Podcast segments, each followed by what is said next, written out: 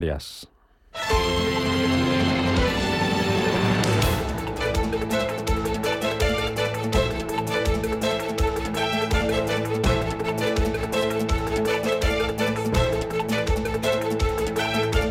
Capital Intereconomía, con Rubén Gil.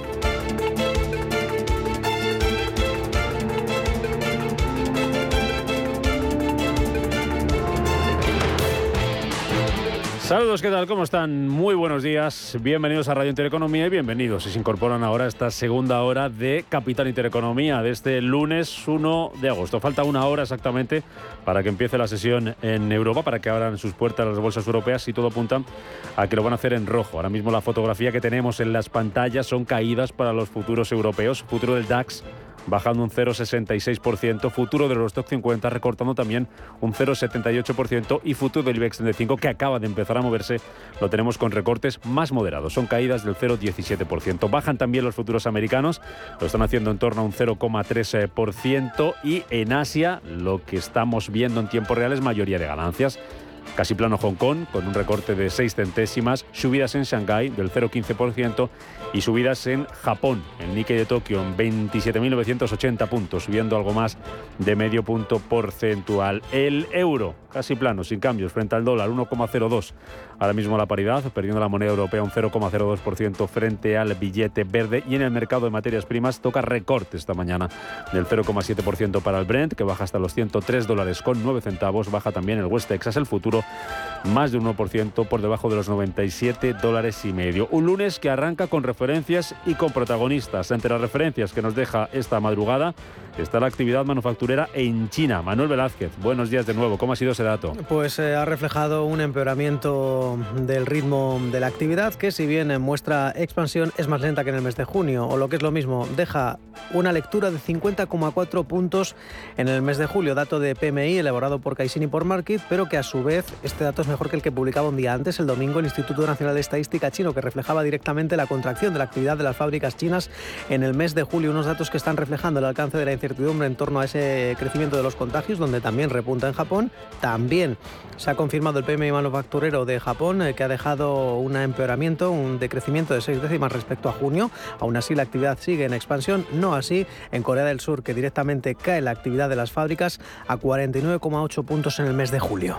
Entre los protagonistas de esta mañana tenemos dos, Banco HSBC y Heineken, que ya han presentado resultados. Y son mejores de lo esperado, a pesar de que la entidad londinense ha reducido sus ganancias un 15% en el primer eh, semestre. Hablamos de 9.200 millones de dólares. Eh, el dato está por encima de lo que esperaba el mercado porque está subiendo en la bolsa de Hong Kong un 3,35%. La mayor incertidumbre y el aumento de la inflación están añadiendo más dificultades a los clientes, aunque la entidad dice que van a pagar dividendo y han elevado su objetivo de retorno sobre capital a corto plazo. En el caso de la cervecera, el beneficio operativo antes de impuestos aumenta un 24,6%. Se ha ganado 2.160 millones de euros, dato por encima de lo esperado.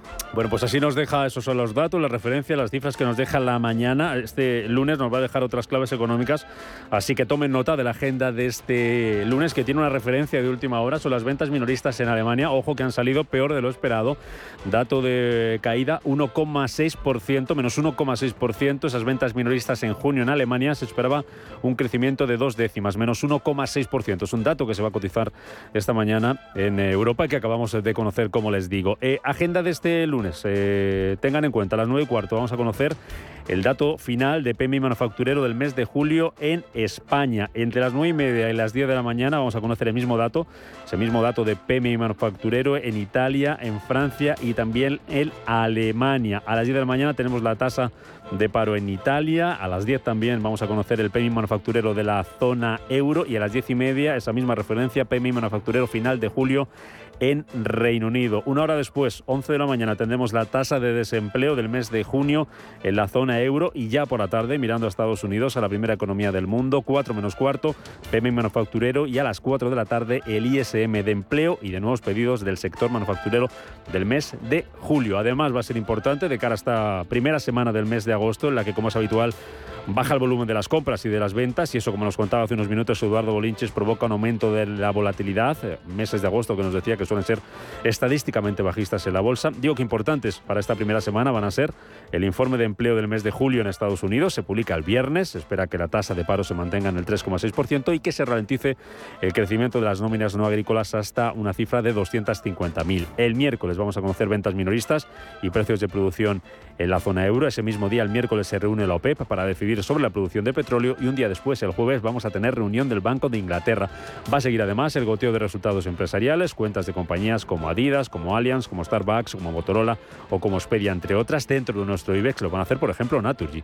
Turno para presentar cuentas el próximo viernes. Es una de las tres empresas del principal selectivo de la Bolsa Española que todavía no ha presentado resultados. Las otras dos que faltan son Solaria e Inditex. El resto, las que ya lo han hecho, las que ya han presentado cuentas, lo han hecho con un saldo mm, positivo de casi 28.000 millones de euros de beneficio, un 7,4% más que el año pasado gracias al incremento de las ventas. IBEX 35, que por cierto va a arrancar el mes de agosto por debajo de los 8.200 puntos y que apenas subía 7 décimas en julio por el castigo que supuso a bancos y energéticas ese impuesto anunciado por el gobierno. Hay más cosas para este lunes que arranca ya, se las contamos en los titulares con Estefanía Muñiz. Banco Santander patrocina este espacio. En Radio Intereconomía. Las noticias capitales. Y destacado este lunes, el Gobierno va a aprobar esta tarde un paquete de medidas urgentes para la eficiencia y el ahorro energético. Y lo hará en el Consejo de Ministros, un paquete de medidas que, según el Ejecutivo, está en línea con el resto de países europeos. Pedro Sánchez, presidente del Gobierno. Les anuncio que en el próximo Consejo de Ministros vamos a aprobar un paquete de medidas urgentes para la eficiencia y el ahorro energético. Se trata de medidas trabajadas durante semanas por parte de, los ministerios competentes, liderados por la Vicepresidencia Tercera de Transición Ecológica y Reto Demográfico, que han sido debatidas con el sector privado, que han sido informadas, muchas de ellas al conjunto de administraciones públicas. El plan incluye el fomento del teletrabajo en el ámbito público y un uso más eficiente del aire acondicionado y la calefacción en edificios públicos, lo que se extenderá como recomendación al sector privado. El presidente ha recordado que España tiene que recortar voluntariamente un 7% del consumo del gas en los próximos meses. Medidas que siguen sin convencer al Partido Popular. Su portavoz en el Congreso, Cuca Gamarra, está convencida de que la mayoría de los españoles no comparten el mensaje de Sánchez. Acabamos de escuchar al presidente del Gobierno hacer balance de su actuación durante estos últimos meses y la verdad es que no sabemos eh, realmente en qué país vive, pero lo que está claro es que no es en este. Parece que se reúne con demasiada gente con corbata, pero no pisa la calle. Y debería de salir un poquito más de la Moncloa para empaparse de la realidad, de la dura realidad que están viviendo millones de españoles. Consejo de Ministros, como les decimos, va a tener lugar esta tarde y en el que el Gobierno va a dar también luz verde a un real decreto contra los incendios. Que recoge los requisitos básicos en las operativas de extinción de incendios forestales debido a los últimos episodios que han acabado con más de 200.000 hectáreas quemadas. El documento establece seis principios a modo de guía de actuación que se desarrollarán en 50 líneas de trabajo que buscan gestionar el territorio rural para lograr su sostenibilidad, reducir el riesgo de incendios, adaptar los ecosistemas y preparar a la sociedad ante los posibles fuegos e incorporar la gestión del riesgo por incendios forestales en las políticas sectoriales. Y otro asunto que se va a aprobar en el Consejo de Ministros, la Ley de Secretos Oficiales. Que otorgará al Ministerio de la Presidencia, dirigido por Félix Bolaños, la autoridad para proponer la desclasificación de documentos. La nueva norma fija cuatro categorías de protección en la misma línea con la Unión Europea y los aliados de la OTAN, alto secreto, secreto confidencial y restringido. Los plazos de desclasificación va de los cuatro años en el caso de los altos secretos, los 50 años en función de la categoría y en algunos casos podrían prorrogarse más allá. Pues precisamente, el ministro Bolaños le pide sacrificios temporales a energéticas y a bancos. El ministro de la Presidencia ha asegurado que el Gobierno pedirá estos sacrificios a los que más tienen. Sin embargo, bancos y energéticas siguen oponiéndose a los dos nuevos impuestos, cuyo detalles darán a conocer el próximo jueves. Desde CaixaBank, su consejero delegado, Gonzalo Gortázar, le parece injusto y contraproducente un impuesto que advierten que costará entre 400 y 450 millones de euros en 2023, es decir, sobre el ejercicio de 2022 lo probable, dada nuestra proyección para, para este año, es que la tasa tenga un impacto para nosotros de entre 400 y 450 millones, basado en las cifras del 22 para el año 23. Por tanto, es un impacto eh, muy eh, significativo. Creo que es una medida injusta, creo que es una medida distorsionadora y creo que es una medida contraproducente. Y en este contexto, María Jesús Montero no descarta un acuerdo con el PP para aprobar el impuesto a la banca. La ministra de Hacienda ha asegurado que no descarta, no descarta alcanzar este acuerdo junto también con el PNV. Sostiene que el líder del Partido Popular todavía no se ha puesto al mismo, pero a la portavoz en el Congreso de los Populares, Cuca Gamarra, tampoco le convencen estos dos nuevos gravámenes. Las subidas de impuestos no están ayudando a los españoles, a los ciudadanos. Los impuestos no están bajando el precio de la luz, ni el de la gasolina, ni el de la cesta de la compra, que ese es el día a día y la realidad de 47 millones de españoles. Además, estamos en un escenario en el que el gobierno de España, el gobierno de Sánchez, ha recaudado más que nunca. Estamos no solo en niveles históricos de inflación, sino también en niveles históricos de recaudación. Vamos con alguna cifra que nos deja el lunes, este día, este lunes 1 de agosto. El precio de la luz que va a subir hoy casi un 19% hasta los 235 euros por megavatio hora. El precio medio de la luz en el mercado mayorista se sitúa para este lunes en los 147,43 euros en el mercado mayorista. El precio máximo se registrará entre las 9 y las 10 de la noche con 165,09 euros el megavatio hora, mientras que el mínimo para la jornada de 123,72 euros se dará entre las 10 y las 11 de la mañana. El Euribor va a cerrar el mes ha cerrado ya el mes de julio, rozando el 1% y encarece la hipoteca media en más de 90 euros. El índice de referencia por excelencia de las hipotecas variables en España despide el mes de julio en el 0,992% y aunque por el momento evita superar el 1% a nivel mensual, registra una subida de algo más de un 300% respecto al dato registrado justo hace un año. El índice se sitúa muy por encima del menos 0,49% de hace un año y encarecerá el préstamo medio en más de 1.400 euros al año. Y el ministro de Seguridad Social, José Luis Escrivá, espera que el ingreso mínimo vital llegue a 600.000 familias a final de año. Frente a las 500.000 actuales, gracias a las medidas puestas en marcha para captar beneficiarios que incluyen la búsqueda en comedores sociales o lugares de reparto de ropa. Ha explicado que ya no hay apenas esperas desde que se solicita el IMV hasta que se cobra, de forma que actualmente están resolviendo entre 5.000 y 6.000 solicitudes a la semana. En el exterior, el consorcio gasístico ruso Gazprom anuncia la suspensión del suministro de gas a Letonia. Debido a la violación de las condiciones para la selección de gas, según ha anunciado la compañía rusa a través de Telegram. Desde el gobierno letón han asegurado que el suministro de gas para el invierno está garantizado porque no contaban con las aportaciones de Rusia. Precisamente en este contexto, el ministro de Finanzas alemán pide dejar de usar gas para generar electricidad. Christian Lindner se ha manifestado este domingo a favor de interrumpir el uso de gas natural para la generación de electricidad para evitar posibles problemas de suministro en el país. Aboga por utilizar otras formas de energía corriente y precisamente el canciller alemán Olaf Scholz evita pronunciarse de momento al respecto.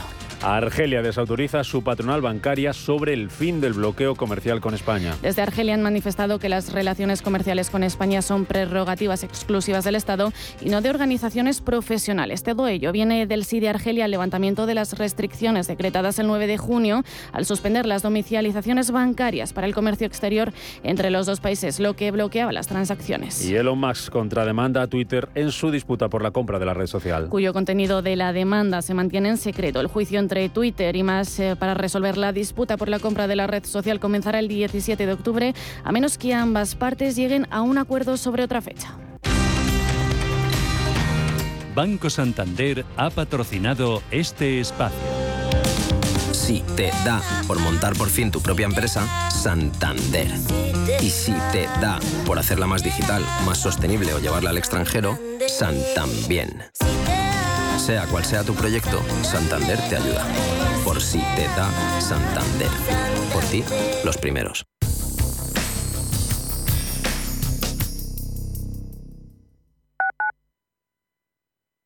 Urbanitae es una nueva plataforma de inversión inmobiliaria que te permite invertir a lo grande con cantidades pequeñas. Uniendo a muchos inversores, logramos juntar el capital suficiente para aprovechar las mejores oportunidades del sector. Olvídate de complicaciones. Con Urbanitae ya puedes invertir en el sector inmobiliario como lo hacen los profesionales. Somos aquello que siempre quisiste ser. Creamos aquello que siempre quisiste tener. Las reglas del juego han cambiado. Somos traders. Operamos. Black Bear Broker. El broker de los traders.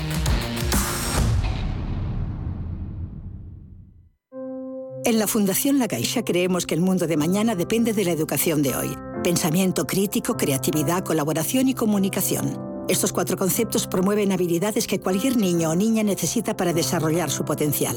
Solo es progreso si progresamos todos. Fundación La Caixa. Si tu pasión es la caza, sueñas con el sonido del río mientras lanzas tu caña o simplemente disfrutas del campo y la naturaleza, este es tu programa. Caza, pesca y naturaleza. Todos los sábados y domingos de 7 a 8 de la mañana en Radio Intereconomía. Coordina Marcos Ruiz. Si eres emprendedor, profesional o empresario y quieres estar al día en los temas que afectan a tu empresa, Cultura Emprende es tu programa. De la mano de Alejandra Rompedrique, Víctor Delgado y Ángel Calvo Mañas, conocerás las experiencias de otros empresarios y estarás al día en marketing, formación, tecnología, fiscalidad, eventos y más. Los viernes de 7 a 8 de la tarde en Radio Intereconomía. Radio Intereconomía. Eres lo que escuchas.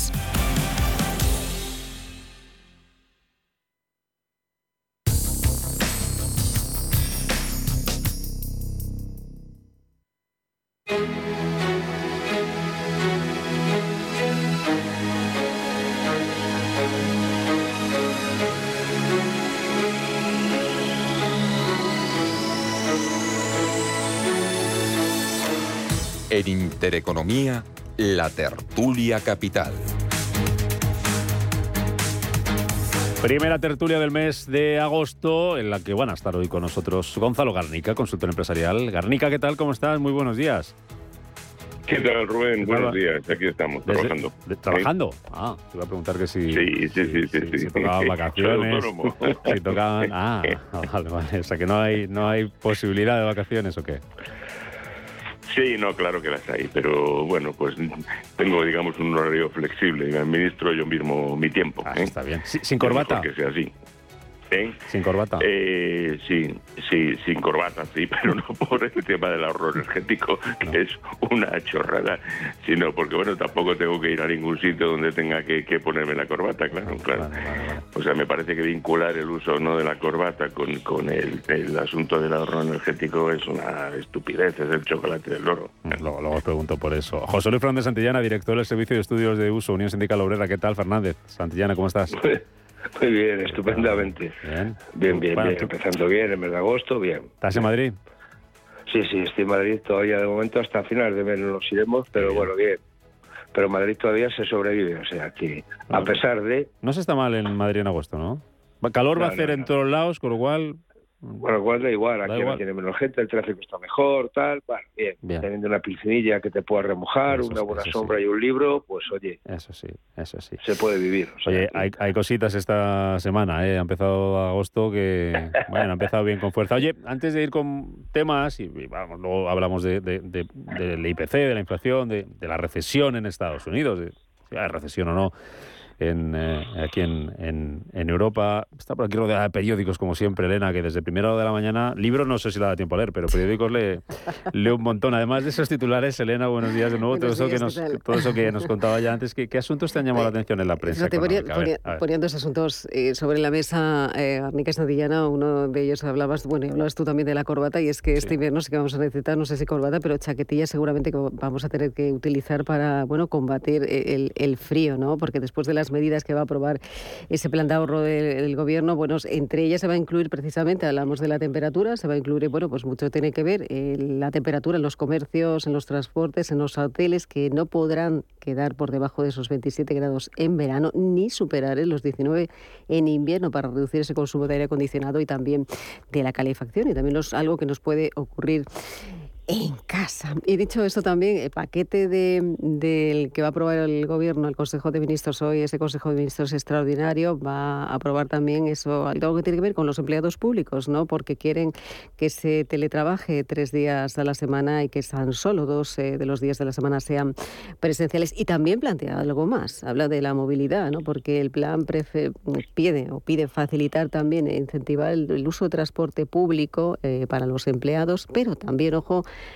la bicicleta, ¿eh? que va a instalar también eh, bueno, pues, eh, aparcamientos seguros para este tipo de vehículos y para reducir también, pues como todo, ese uso de los, del combustible. Y hablaba también Arnica, ha encontrado otra de las cosas, que hablaba de los autónomos, ¿no? Él es autónomo y escriba acaba con ese, dice, con la libre elección precisamente de cotización de los autónomos, porque el nuevo RETA va a entrar en, en vigor el próximo mes de enero y es el arranque de un proceso que va a durar 10 años y que va a obligar a, a los profesionales, a los autónomos, a cotizar por los rendimientos que realmente obtengan por su actividad, acabando así con esa el actual libre o esa actual libre de elección que tenían hasta ahora. Vale, bueno, pues eh, vamos ahora con lo del plan de, ahorro energético, pero ya que menciona Elena y por alusiones, eh, Garnica, te pregunto también, eh, José Luis, esta reforma del del RETA y esa, ¿qué, qué, os parece cómo queda en la situación con esa negociación que se ha prolongado hasta hace apenas una semana, ¿no? Vamos a ver, es tremendo, porque es decir, aquí el problema es que las organizaciones de autónomos, incluyendo la ATA, han aceptado el concepto que planteaba el gobierno, que es poner a los autónomos a cotizar por ingresos, lo que ellos llaman ingresos reales. ¿no? Eh, hay que explicar que hasta ahora eh, los autónomos estábamos obligados a una cotización mínima a la seguridad social para obtener al cabo de 38 o 40 años también una pensión mínima. ¿no? Y el gobierno fundamentaba eso en que si usted no me cotiza un mínimo en la seguridad social y llega usted a la, edad de jubilación sin tener dinero, bueno, pues puede ser usted un indigente y voy a tener que darle una pensión asistencial. Con lo cual, bueno, pues haga usted una cotización mínima, que eran más o menos 300 euros, 294, y si se tiene usted así 38 años pagando eso, pues le daré una, una, una pensión de, de 1.100 o 1.200 euros. ¿no? Entonces, y luego, por supuesto, aquel autónomo que quisiera cotizar más a la seguridad social para tener una mejor pensión, por supuesto, era muy libre de hacerlo, no faltaba más. Ahora, en cambio, se ha ido al concepto de eh, cotizar por lo que el gobierno llama ingresos reales.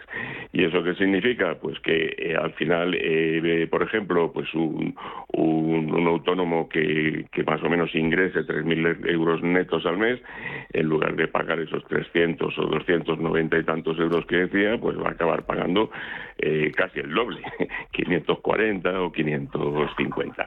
Claro, es un palo que le han dado a ese autónomo que, si lo haces por 12 meses, pues estás hablando de 3.000 o 3.000 y pico euros más que va a tener que, pagar.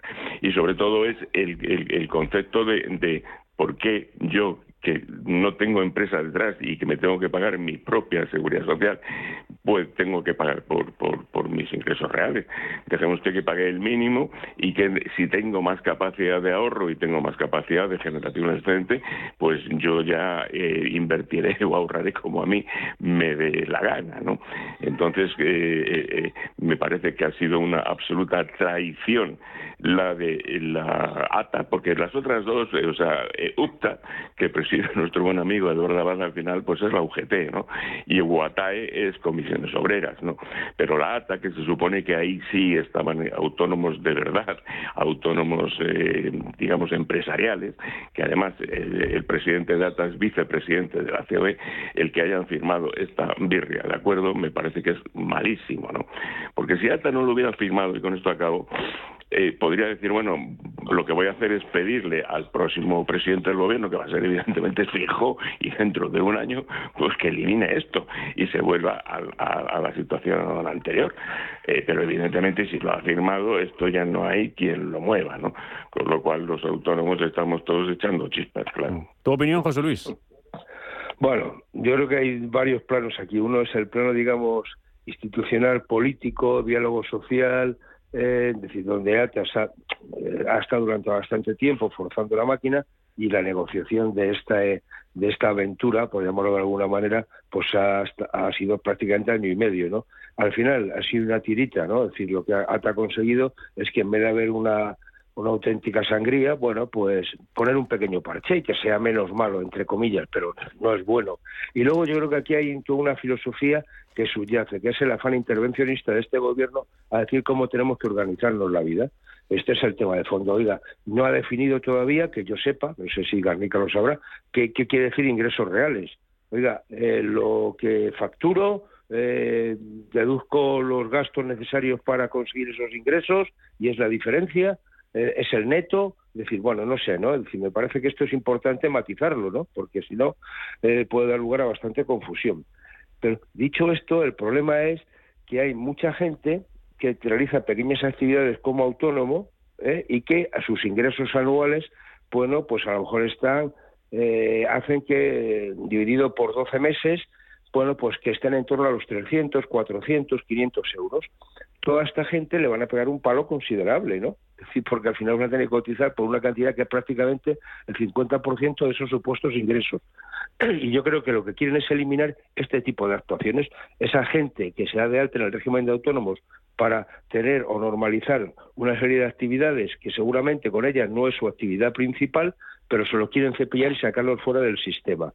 Y por último, no olvidemos que el acuerdo sale adelante, no tanto porque lo firmen las tres organizaciones de autónomos, sino porque ese paraguas magnánimo eh, y cuasi infinito del diálogo social ha dicho que sí, es decir, Comisión y Sujete han dicho que sí, CEO y CEPIME han dicho que sí, que es lo importante. Pero oiga, no ha habido foto, ¿eh? Si es una cosa tan maravillosa, ¿por qué nos han hecho la foto? Eh, creo, que, creo que leí el otro día eh, un tuit de Lorenzo Amor sobre la foto eh, que decía algo así como que no ha habido foto porque la situación económica no está para hacerse fotos. Ah, ya, pero sí, firmar estos acuerdos. yo, vamos a ver, lo, que ha hecho hasta ha sido aplicar la doctrina, que me parece estúpida, de la reducción de años. Es, al final le preguntan, bueno, ¿y usted por qué firma debajo de un papel donde dice que le van a partir un brazo? Y dice, es que me han amenazado con partirme los dos. pues bueno, ¿qué quiere usted que le diga? O sea, le partirán el brazo, pero no firme usted debajo que está usted de acuerdo. O sea, resérvese su derecho al pataleo, a oponerse a esto y a lo mejor viene otro gobierno y lo cambia, ¿no? Yo además sugiero una opción que puede ser muy justa y es porque los autónomos vamos a cotizar más que los trabajadores por cuenta ajena. Coticemos a la seguridad social exactamente lo mismo que los trabajadores por cuenta ajena. Entonces pregunta, ¿cuánto cotiza la seguridad social un trabajador por, por cuenta ajena? Respuesta, un 5% de su sueldo. Luego tiene una empresa detrás que paga otro 25%. En el caso de los autónomos esta empresa no está, no está. Por lo tanto, pues, eh, lo que tendría que pagar el autónomo es exactamente lo mismo que paga el trabajador por cuenta ajena. Yo siempre digo muchas veces que un presidente de banco que puede ganar, no sé, 5, 6 o 7 millones de euros al año, cotiza a la seguridad social aproximadamente unos 200 o 210 euros. Entonces, ¿por qué un autónomo que gana 1.000 euros eh, tiene que pagar 300 al, mes? Eh, bueno, podría ser una buena salida, ¿no? Decir, bueno, pues vale, reivindicamos el derecho a pagar exactamente lo mismo que paga el trabajador por cuenta ajena. Un 5, creo que es un 5, un 5, algo, eso lo sabrá mejor. Sí, no llega, no llega asking. Pero lo que, lo que pasa es que luego las prestaciones van en función del 30%, no del 5%. Quiero decir, a mí me parece que lo que habría que hacer a un, a un plazo relativamente largo y con un acuerdo serio es intentar que ambos regímenes acaben convergiendo y eso implica una mayor cotización de los autónomos y una mayor prestación por parte de. ¿Cuál es el problema de fondo? Que aquí lo que está diciendo es el famoso tema de la pensión mínima.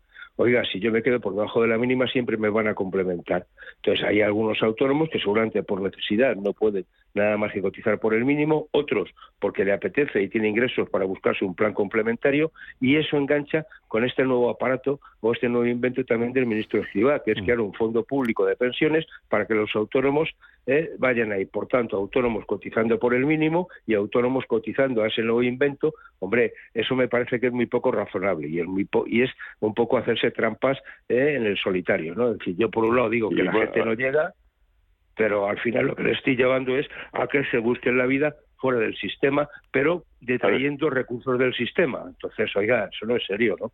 Vale. Eh, vamos a ver, José Luis, habría que explicarle a, la audiencia que hay un problema con, con, la, cotización a la seguridad social y es que aunque el, pacto de Toledo ya hace casi un cuarto de siglo o más incluso pone que el sistema tiene que ser eh, contributivo, es decir, que sobre más aquel que más eh, paga, el sistema sigue siendo fuertemente redistributivo. Esto significa que a los que cotizan mucho para obtener una pensión más alta, eh, no se les paga todo lo que habría que pagarle, sino que se les detrae de eso una cantidad para los que nunca han pagado, es decir, las pensiones contributivas o las que los que cobran una pensión mínima. Porque claro, yo soy autónomo y me dicen, si usted paga 300 euros al mes durante, no sé, 40 años, va a tener una pensión de 1.200. Entonces, pregunta, ¿y si pago el doble, 600 euros al mes, la voy a tener de 2.400? Pues no, la va a tener usted de 1.000, después del RPF, eh, pues la tendrá de 1.600 o 1.700. Y por supuesto, si pago la pensión máxima, que sería aproximadamente 1.200 euros al mes, es decir, cuatro veces la pensión mínima, voy a tener eh, cuatro veces también la, la, eh, prestación mínima. Pues no, no va a tener ni siquiera usted el doble, eh, aunque pague cuatro veces más. Entonces, ¿qué sucede? Pues que ese carácter redistributivo de las pensiones es lo que se ha cargado su credibilidad, porque para hacer redistribución tiene usted, señor gobierno, cientos, literalmente cientos de figuras impositivas, porque el principio de los impuestos sí es redistributivo, pero el principio que rige en las cotizaciones sociales es el contrario, es el contributivo. Entonces, eso es lo que se ha encargado.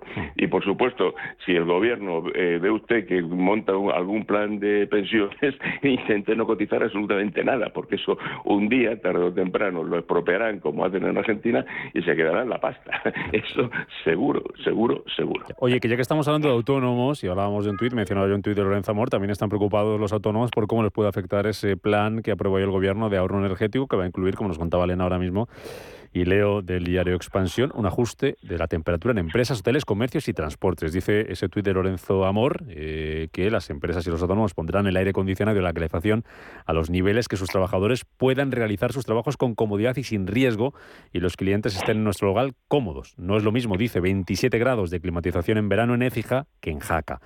¿Qué os parece esto?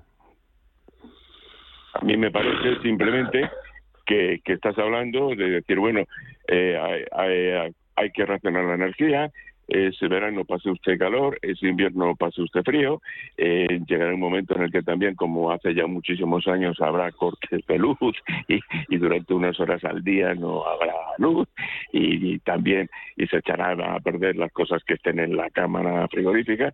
A mí me parece que esto es un absoluto desastre. Además de este tipo de medidas, no piensan en los ancianos, no piensan en la gente vulnerable, no piensan en los niños, no piensan en la gente que no puede estar... Eh, a 27 grados en un recinto, no piensa en los trabajadores que están en esos recintos todo el día y no es que entren a comprar y se salgan o entren a tomar un café en un bar, sino que es que trabajan en el bar. Me parece que esto es una, un, manifiesto, manifiesta más el desastre en el que estamos instalados. Ahora, eso sí tiene un alto coste electoral, ¿eh? porque eso a la gente le paga mucho. Mm. Eh, Pero sobre todo hay que ver si eso es práctico, ¿no? Decir, hombre, que tú recomiendes que la gente sea sensata en el uso del, de los recursos energéticos, bueno, pues bien, vale, estupendo decir. Pero si pensemos con la cabeza, ningún empresario y ningún trabajador se pone en situación ¿eh? de realizar un gasto innecesario. Es decir, eh, bueno, un chalao puede haber en cualquier sitio, ¿no? Pero ningún empresario pone la temperatura de manera que sus trabajadores se congelen o la gente que esté allí entrando a comprar o utilizar el, el servicio o cuando llegue el verano a una calefacción donde la gente según entra tenga que está quitándose el abrigo. ¿eh? Bueno, pero esto realmente es ridículo, ¿no? Es decir, oiga, está bien que haya medidas de racionalización del gasto, pero empecemos por racionalizar el gasto del gobierno. Oiga, no gasta más combustible cuando se hacen 28 kilómetros o 22 kilómetros hasta Torrejón, que se puede ir en coche, porque además hay que llevar el coche también, porque cuando baja, de cuando baja del Puma hay que coger, se sube al coche. Pero esto qué es? Es decir, si el gobierno no empieza a dar medidas de restricción del uso de la energía precisamente en sus viajes, ¿qué carajo me está usted diciendo? ¿no? Me parece que todo es pura demagogia. Lo de la corbata, ya en su día lo dijo Sebastián, y el bollo que le montó Bono en el Congreso. Pero ahora, ¿qué nos va a decir? ¿Que hay que llevar bufanda en invierno todos? ¿Eh? o es que ahora todos tenemos que ir con corbata en invierno. Es decir, si quitar la corbata ayuda en verano, en invierno todos con corbata. Mm, entonces, a partir de ahí, usted, eh, claro, decir, usted me va a regalar una corbata o ponga una bufanda en su vida. Oiga, por favor, ya está bien, ¿no? Que oiga, un poco de seriedad en este tema, ¿no? Me parece que las medidas quedan muy bien, pero son, vamos, no sirven absolutamente para nada. ¿no? ya que mencionabas a Sebastián, ¿llegó a regalar las bombillas? Eh, llegaron unas bombillas que se hicieron en China o en Japón, en China, si no recuerdo mal, o sea, precisamente para fomentar la, eh, eh, la producción industrial española, eh, esas bombillas que había que ir a correos a recogerlas, un par de ellas para toda la casa y que te las daban escalonadas en el tiempo eh, se, se compraron a, a China. O sea que estupendo, buen negocio para los chinos como siempre. 8.34, la vuelta de publicidad, dos asuntos os quiero poner sobre la mesa. Garnica, me dices lo que quieras sobre esto de las bombillas o de la corbata o lo que sea. Dos Sí, no, eh, titulares. la, la otra parte de ahorro, Sí. La otra parte del ahorro energético que era lo del teletrabajo, que quería hacer algún comentario sobre. Ajá, sí, sí, sí, sí, sí. Sí. Después de la publicidad. Después de la publicidad, como decía aquel, os pregunto por ligar las pensiones al IPC. Leo en el diario La Razón que se va a comer 22.000 millones de euros, ligarlas al IPC actual. Y otro titular de la prensa de hoy, más de 125 directivos bancarios cobran más de un millón de euros. Ahora os pregunto por el impuesto a la banca.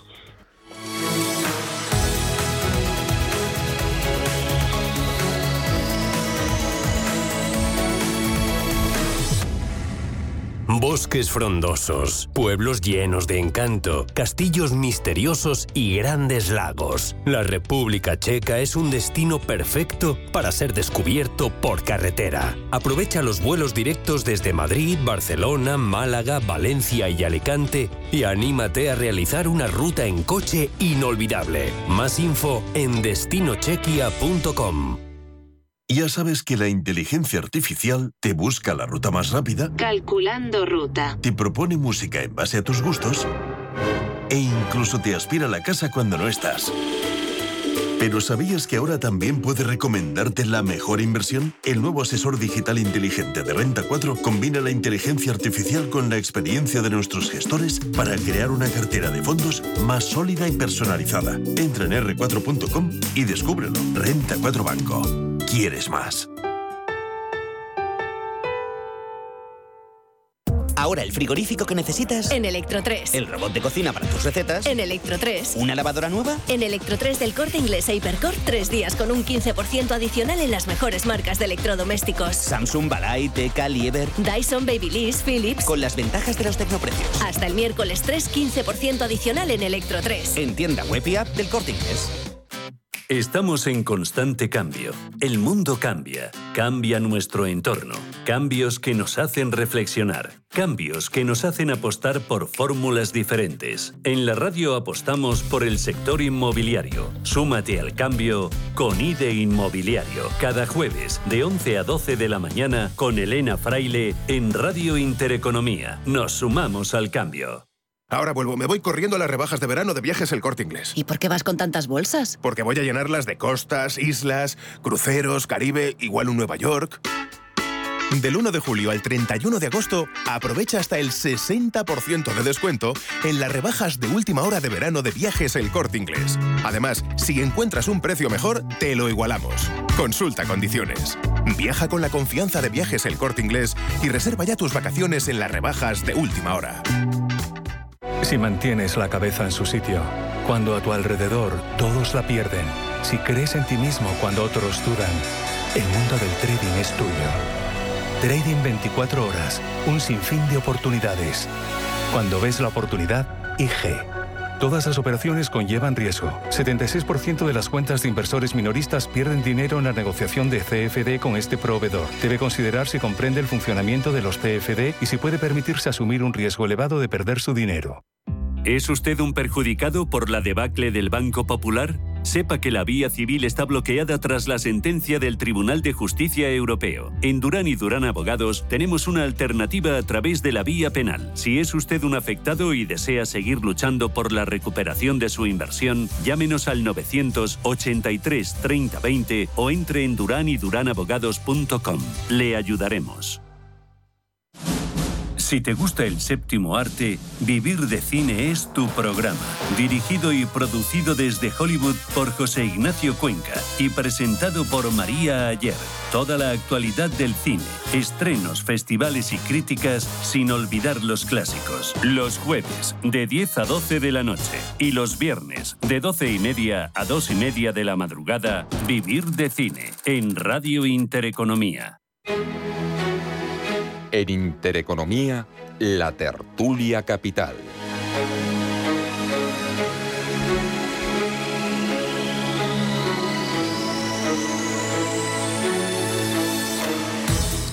21 minutos para llegar a las 9 de la mañana, ahora menos en Canarias. Acaba de informar de Ucrania de la salida del primer barco con cereales desde el puerto comercial de Odessa, en el Mar Negro. Esta primera salida de ese barco de cereales de ese puerto desde que se firmara la semana pasada ese acuerdo relativo a los cereales, a las materias primas entre Rusia y Ucrania. Estamos en tertulia con Gonzalo Garnica, con José Luis Fernández Santillana. Tema del impuesto a la banca que criticaban los banqueros la semana pasada. Escuchábamos antes al eh, CEO de CaixaBank a, a Gortázar y leíamos este fin de semana declaraciones del ministro de Presidencia Félix Bolaños que pedía un esfuerzo, ahora en tiempos que hay que hacer ese esfuerzo, decía, a bancos y a energéticas. Todo esto del impuesto a la banca, ¿cómo lo veis? Hoy hay un informe de la EVA que recoge el diario Cinco Días que dice que los banqueros españoles con sueldo millonario son de media los mejor pagados de Europa, que en total hay 128 directivos que han percibido al menos un millón de... que percibieron al menos un millón de, euros. Todo este debate, esta guerra que se ha abierto en canal entre la banca y el gobierno a costa de este impuesto, ¿cómo la veis, eh, José Luis?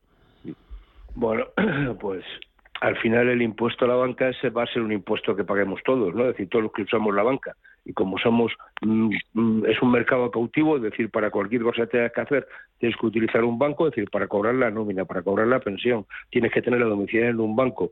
No puedes manejar dinero en efectivo si es por debajo de mil e, por encima de mil euros, tienes que hacerlo a través de una transferencia, tarjeta de crédito. Bueno, somos esclavos de algún sistema bueno, al final lo vamos a pagar. Entonces, el tema es que el gobierno va cambiando el mensaje. Primero era sobre los beneficios extraordinarios, sobre como consecuencia de la subida de tipos, y ahora lo que se está diciendo es sobre las comisiones y los intereses. ¿Cómo se va a negociar eh, qué parte corresponde a cada parte? Oiga, es que ya la banca paga un 30% teóricamente de impuesto de sociedades, que es cinco puntos más que la media. Entonces, lo que tienen que hacer es, oiga, regule bien usted cuáles son los beneficios ¿eh? y dónde están el tema. Y luego, las retribuciones de los banqueros, lo que hay que hacer es, oiga, que paguen los impuestos correspondientes a ese tipo de situación. Y ya está, que no pasa absolutamente nada. Oiga, si ganan más dinero, pues que paguen. Y que luego su consejo de administración, sobre todo la Junta de Accionistas, vea si esas remuneraciones son adecuadas o no. Es decir, a partir de ahí a mí me parece que lo que era escandaloso eran esas retribuciones cuando después se hundían los negocios que estaban manejando, ¿no? Pero ahora, de momento, parece que no va mal. Pero al final, este es el chocolate del loro. Es decir, lo que quieren recaudar, ya veremos si lo recaudan, y como no lo hagan deprisa, se acaba el año fiscal y no recaudarán nada, al menos este año. Con lo cual, menos hablar ¿eh? y, menos, y más actuar, ¿no? Pero me parece que al final ya sabemos quién va a pagar, ¿eh? Mm. ¿Coincides, Garnica? el, vamos a ver, hay dos conceptos. Uno es el de eh, repercutir. O sea, el repercutir es que eh, yo pido una hipoteca, eh, el banco tasa el piso para que pido la hipoteca y el banco tiene derecho a repercutir en lo que vale esa tasación y lo pone entonces, de 400, 500 euros, se lo repercute al cliente que ha pedido la, la, la tasación. En cambio, el banco no puede repercutir lo que ahora es lo que valen las escrituras o el registro o la notaría.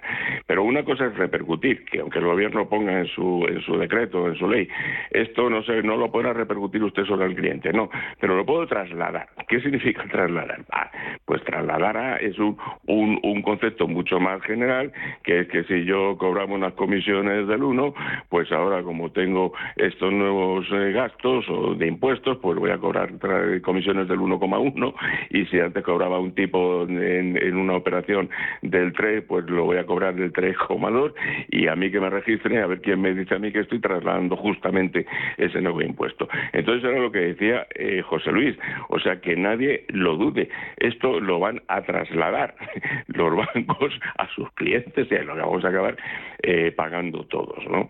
Primero. Segundo, la Autoridad Bancaria Europea está presidida por un señor que era el número dos de, de Elena Salgado cuando se hundió, que se llama José Manuel Campa, eh, que se hundió la economía de este país. Bueno, pues ahí estaba este señor de secretario de Estado de Economía ayudando Elena Salgado a hundir la economía de este país. Y ahora ha salido ahí a lo que se llama, ha echado un tercio de espadas para apoyar al gobierno actual, diciendo, no, es que hay eh, 100 directivos bancarios que ganan más de un millón. Digo, ya, y hay 500 futbolistas de primera división que también ganan más de un millón. ¿eh? Y parece que la gente no se mete con eso. Entonces, lo que hay que ver es si, esa gente, estos directivos bancarios, se ganan el dinero que están cobrando. Y si efectivamente eh, mejoran los beneficios de la empresa, mejora su situación patrimonial, mejora su cotización en bolsa, etcétera, etcétera, pues no hay usted ningún problema eh, si gana usted un millón o si gana 50. O sea, la, eh, eh, la persona mejor pagada de España durante unos años fue Messi, el futbolista que ganaba 140 millones brutos al año, ¿no? Entonces parece que nadie se metía con eso, ¿no? Y por último, para acabar, aquí el problema de la banca es que no se ha defendido nunca frente a las flagrantes mentiras que decían contra ella. Por ejemplo, que la banca española había sido rescatada. La banca española nunca ha sido rescatada. Lo que se rescataron fueron las antiguas cajas de ahorros, es decir, la banca pública. Pero el Santander, el BBVA, el Sabadell, ni siquiera el Popular, eh, o Banquinter, o la banca. Esta, esta banca jamás fue rescatada por el gobierno. Esta banca la rescatamos algunos que éramos accionistas de estos bancos, acudiendo a las organizaciones de capital, viendo cómo se reducía el valor de, de las acciones que teníamos, renunciando a cobrar dividendos, etcétera, etcétera, etcétera. Entonces, claro, la banca, y ahora mismo tampoco se defiende, o sea, el señor eh, eh, Sánchez ha hecho un ataque brutal contra la señora Botín, que preside el mayor banco de España, y no he visto que la AEB haya salido en defensa de la señora Botín, ni, ni ella se ha defendido, ni sus compañeros. Entonces, claro, a, mí, que soy, eh, digamos, que no tengo absolutamente nada que ver con, con, la AEB ni con la banca, eh, me, parece que, tienen muchos argumentos para defenderse, porque entre otros han sido muy responsables durante todo el tema este del COVID, ¿eh? han, arrimado el hombro y han, y han ayudado bastante, ¿no? Asunto con el que termino esta primera tertulia del mes de, agosto. Eh, páginas de economía del, diario La Razón. Ligar las pensiones al IPC eh, actual, 10,8%. Recordemos el dato que conocíamos el viernes, en el mes de julio. Se va a comer 22.000 millones de euros. Dice que el coste de actualizarla superaría la transferencia de 20.000 millones que el Gobierno ha previsto en su techo de gasto. ¿Esto es posible brevemente, José Luis, o no es posible seguir pensando que se puede llegar a las pensiones al IPC o qué consecuencias va a tener?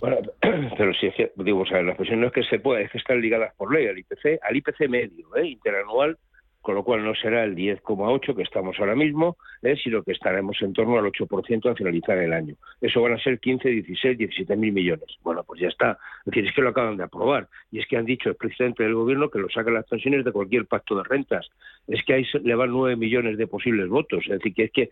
Y segundo, me parece de justicia también que un pensionista no tiene ningún otro argumento para reflotar de alguna manera sus ingresos, salvo que volvamos a los mini y volvamos a esa situación de que digamos a todos los pensionistas, dese usted de alta de autónomo, búsquese la vida porque la pensión se la había a bajar, como ha pasado este año. ¿eh? IPC, que estamos ahora mismo ¿eh? con el 10,8, la subida de las pensiones fue el 2,5. ¿eh? Oiga, ¿y todo lo que hemos perdido este año, quién? ¿Eso no se habla?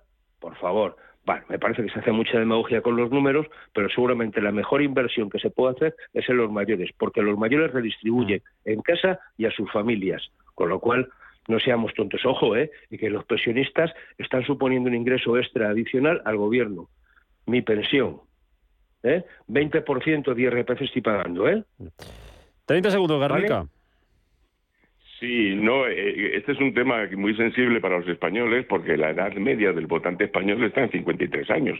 Es decir, que la, gente que tiene no es que es así, la gente que tiene 18 años o más y por lo tanto tiene derecho a voto en España, la edad media es 53 años. Parece una barbaridad, pero es que es así, debido al envejecimiento de la población.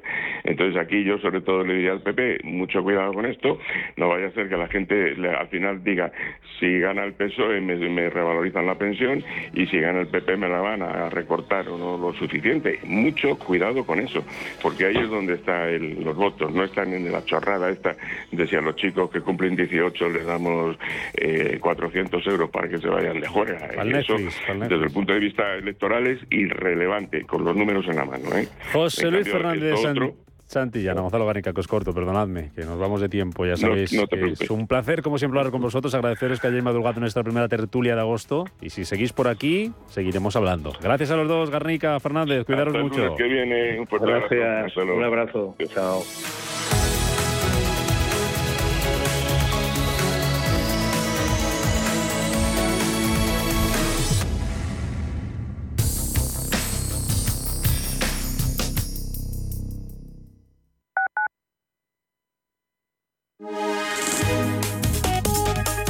Mafre patrocina la información del tiempo. Predominio general de cielos poco nubosos en el norte. En Canarias se esperan intervalos nubosos y predominio de cielos poco nubosos en el resto de la península. Las temperaturas subirán de forma general, salvo en Galicia. Se podrán superar los 40 grados en los valles del Tajo, el Guadiana y el Guadalquivir. Mafre ha patrocinado la información del tiempo.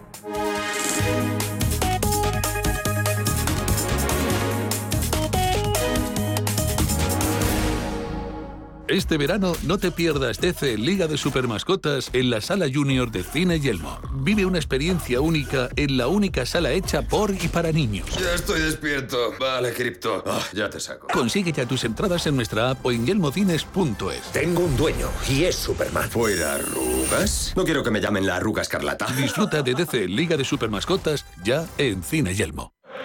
¿No te gusta el fútbol? ¿No te gustan las carreras? Mondigreen es tu espacio. Daremos cabida al humor, las entrevistas, la belleza, las efemérides y a todo aquello que rompa la monotonía radiofónica del fin de semana. Escucha Mondigreen los domingos de 2 a 3 de la tarde en Radio Intereconomía. Cierre de mercados es como el punto en la I. Un programa que deja las cosas en su sitio. Hola, te habla Javier García Viviani. A las 4 de la tarde comenzamos cierre de mercados en Radio Intereconomía. La mejor manera de estar informado de la actualidad económica. Di que nos escuchas. Los mercados financieros. Las bolsas más importantes. Información clara y precisa. Esto es Radio Intereconomía. Radio Intereconomía, la radio de los negocios.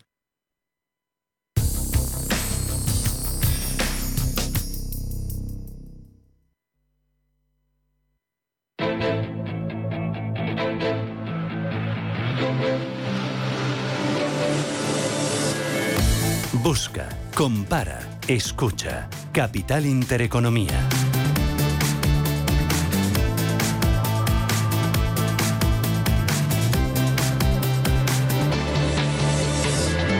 Llegamos a las 8.51 minutos de la mañana, nada menos en Canarias. Preapertura de los mercados a 8 minutos, poquito más para que abran sus puertas las bolsas europeas. Vamos a ver cómo viene el día, cómo vienen los futuros, las referencias a tener en cuenta y cuáles son hoy los protagonistas de la jornada. Empezamos mirando a la bolsa española IBEX 35, futuro como lo tenemos. Manuel Velázquez, buenos días de nuevo. Hola Rubén, pues el futuro sobre la bolsa española viene con descensos del 0,2%, un IBEX 35 que va a arrancar desde los 8.156 puntos después de perder el eh, pasado viernes, perdón, subir un 0,77%, sobre todo gracias a los resultados empresariales y un avance de la economía en el segundo trimestre más fuerte de lo esperado, un 6,3% entre abril y junio. Parece que los índices eh, tratan de comenzar eh, agosto eh, con buen pie, a pesar de ese mes de julio que dejaba ganancias gracias a los resultados empresariales, una inflación que no da tregua en Estados Unidos, que han entrado en recesión, pero los bancos centrales al menos no van a ser más agresivos.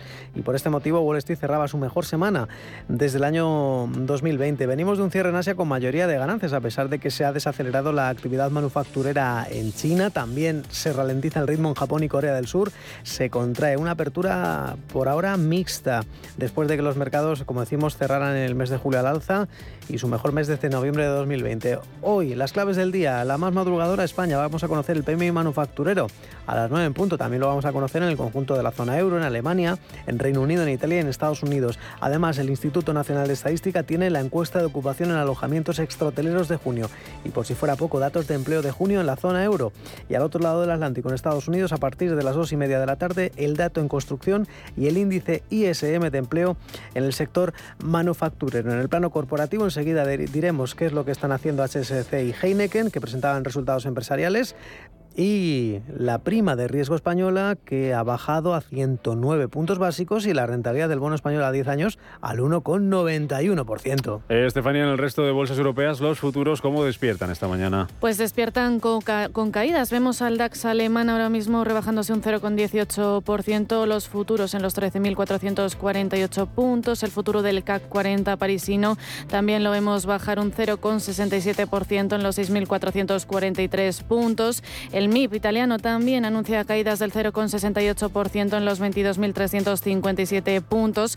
La bolsa de Londres, el FTSE 100, también está retrocediendo un 0,36% en los 7.372 puntos. El Eurostock 50, el futuro también en negativo, baja un 0,16% en los 3.696 puntos. En cuanto a datos, pues vemos que las ventas minoristas en Alemania caen un 8,8% en junio, más de lo esperado. La industria manufacturera en Rusia también se ralentiza en junio en los 50,9 puntos. Y hoy atentos a las cuentas de HSBC, que gana 8.103 millones de euros en el primer semestre, lo que significa un 13,9% más. Y de Heineken también, que el beneficio operativo antes de los impuestos, el EBITDA, también supera expectativas y aumenta un 24,6%, un 2.160 millones de euros. En cuanto al petróleo, vemos al barril de Brent caer un 0,39% en los 103,58 dólares. El West Texas de referencia en Estados Unidos también lo vemos retroceder un 0,88% por debajo del triple dígito. Lo vemos en los 97,75 dólares. Sin embargo, vemos a las divisas en positivo. Vemos al euro ahora mismo sumar un 0,18% en los 1,02 dólares y a la libra, por su parte, también la vemos arriba un 0,2% en los 1,21 dólares. En Asia, brevemente, tenemos, Manuel. En mayoría de ganancias. El eh, dato más plano, el índice de Shanghai, a pesar de ese dato PMI manufacturero, la bolsa con mejor comportamiento, el ASX de Australia y el Nikkei de Tokio, que ha subido un 0,6%. Juan Esteves, director del Departamento de Estudios de Zanavalio. ¿Qué tal, Juan? Buenos días. Hola, muy buenos días. Luego, a partir de las 9 y cuarto de la mañana, hablamos contigo al detalle, vamos resultados empresariales, vemos alguna referencia más que hemos conocido, pero por abrir boca y antes de que abran el mes de agosto las bolsas europeas, ¿qué puede mover a los mercados esta semana? ¿Dónde crees que puede estar la clave? Pues yo creo que la clave sobre todo la también vamos a tener hoy, pues vamos a conocer los datos del PMI dentro de España, de la eurozona, de Estados Unidos, sobre todo luego los más tempranos serán los de España, que los conoceremos ahora a la apertura de las nueve. Y yo creo que esto puede marcar quizá el inicio de la semana y quizá el inicio del mes, porque sí que es cierto que con los futuros que tenemos ahora en rojo nos puede amortiguar un poquito ese repunte que tuvimos en las acciones globales la semana pasada, pero si tenemos unos datos positivos, que es lo que se espera, podemos tener incluso una semana, un inicio de semana bastante optimista y continuar esa racha optimista durante, a lo largo de la semana. Pero mm. tampoco dejaría de lado el, uh, la tasa de desempleo de la eurozona, que tenemos también que dar del dato, que también es muy importante. ese dato que vamos a conocer esta mañana, esa tasa de desempleo junto a los PMIs, como comentas. Ojo, la tasa de paro eh, de julio en Estados Unidos, eso es el viernes. Eh, clave empresarial, y antes de que empiece la sesión, y luego, como digo, lo analizamos contigo, Juan. Eh, ¿Qué sectores, qué compañías, que después de lo que vimos el castigo importante para energéticas y bancos, va a estar puesto el foco ahí también esta semana? Sí, yo creo que sí, porque sí que vamos a conocer datos, incluso también en el sector turístico, yo creo que es importante tenerlo en cuenta. Tanto el sector bancario como las energéticas, el sector turismo eh, son ah, los sectores que quizá más relevantes vamos a conocer los datos y que obviamente van a impactar también en la, evolución de los índices. Mm. Abrimos el mercado, quedan tres minutos para ello y después seguimos hablando con Juan Esteve, director del Departamento de Estudios de Zanavalio. Hasta ahora, Juan. Hasta luego.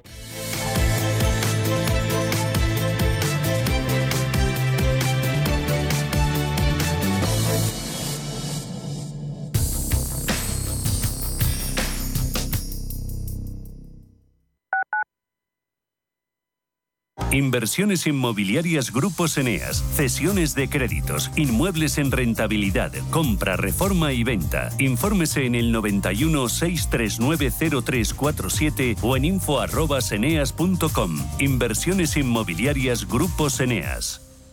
¿Quieres ser agente de CoinMotion?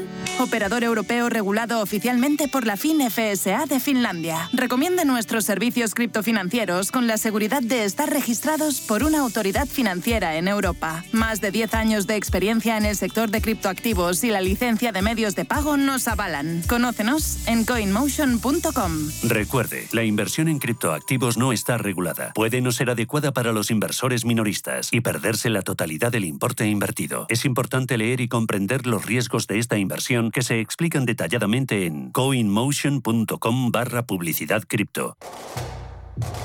¿Conoces el restaurante Sidrería Donosti en Madrid? Sí, en el barrio de Argüelles, el de la sidra natural de Astigarraga. Y el de la mejor tortilla de bacalao, el chuletón, los pescados a la parrilla y muchas delicias más de la cocina vasca. Sidrería Donosti, Luisa Fernanda 21 en Argüelles. 91 540 1976. Sidreriadonosti.com. Te tratarán como en casa. Antes de que amanezca te acompaña, escucha y ameniza las mañanas en Radio Intereconomía. No olvides participar los últimos viernes de cada mes en nuestro sorteo con grandes regalos y obsequios llamando al 91 53 318 51. Antes de que amanezca, con Willy Sancho Muela, de martes a viernes de 6 a 7 de la mañana en Radio Intereconomía. Hola, soy Javier García Viviani. Presento Cierre de Mercados en Radio Intereconomía. Cierre de mercados es como el punto en la I. Un programa que deja las cosas en su sitio. Di que nos escuchas.